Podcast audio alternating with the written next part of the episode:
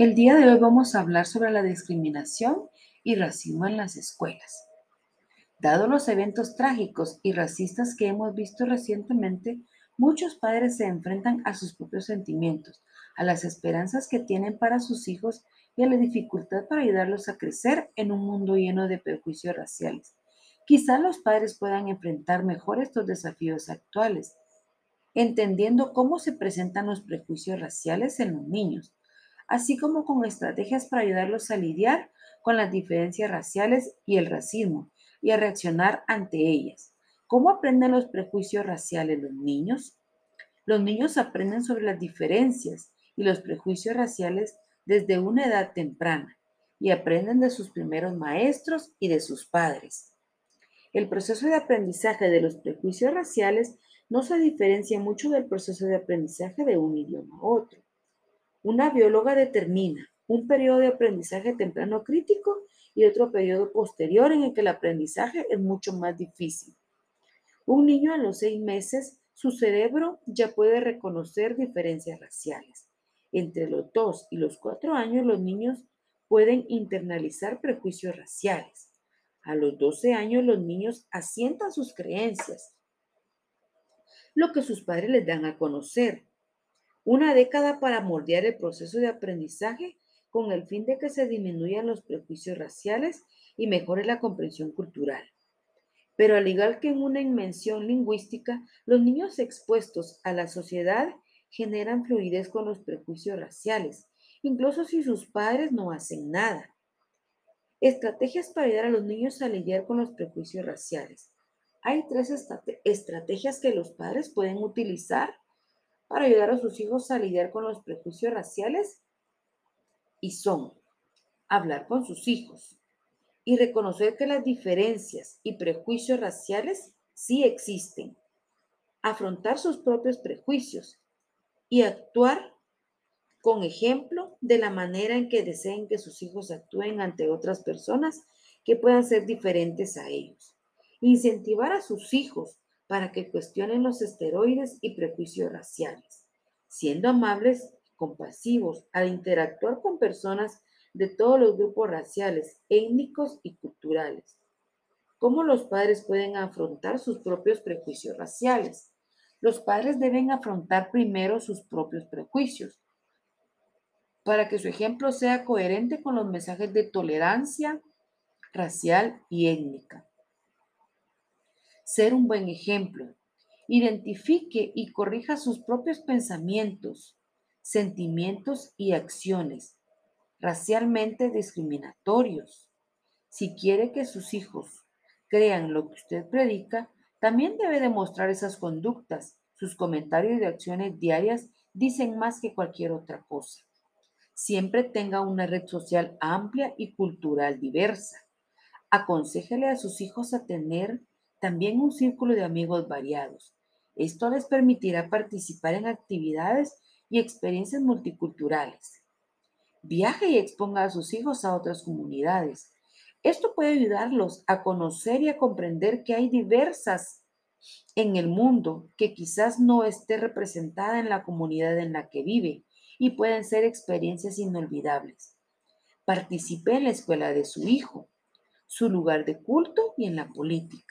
Los padres que se involucran de esta manera pueden abogar mejor por un trato justo hacia los grupos racialmente marginados y crear conciencia sobre los problemas raciales en otros grupos. Consejos sobre cómo hablar las diferencias raciales y el racismo.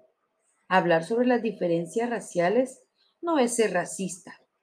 Eso es lo correcto y es importante.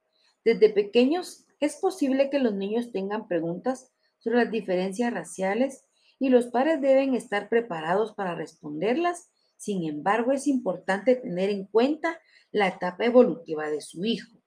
Y vamos a ver tres etapas. Para los niños en edad preescolar, a esta edad quizás su hijo empiece a notar y a enseñarle diferencias a las personas que lo rodean. Es decir, en la tienda de comestibles, en el parque, en el centro comercial, etc. Si su hijo le pregunta sobre el tono de piel de otra persona, puede decirle, ¿No es maravilloso que todos seamos distintos? Incluso puede colocarle su brazo al lado de él o de ella para, mostrarlo, para mostrarle los diferentes tonos de piel dentro de su familia. Y de esa manera su hijo aprenderá a valorar a las personas. Para los niños que están en la escuela primaria, esta es la edad en que es importante hablar abiertamente con su hijo acerca de las razas, la diversidad y el racismo. Conversar sobre temas que lo ayudarán a verlo a usted como una fuente de información confiable sobre el asunto. Quizás él o ella recurra a usted si tiene alguna pregunta. Señale los estereotipos y los prejuicios raciales en los medios de comunicación, en los libros, tales como los villanos o los malos de las películas. Si su hijo hace comentarios o preguntas sobre incidentes escolares relacionados con las diferencias raciales o sobre algo que vio o que leyó, continúe la charla con preguntas como que, ¿qué piensas sobre eso?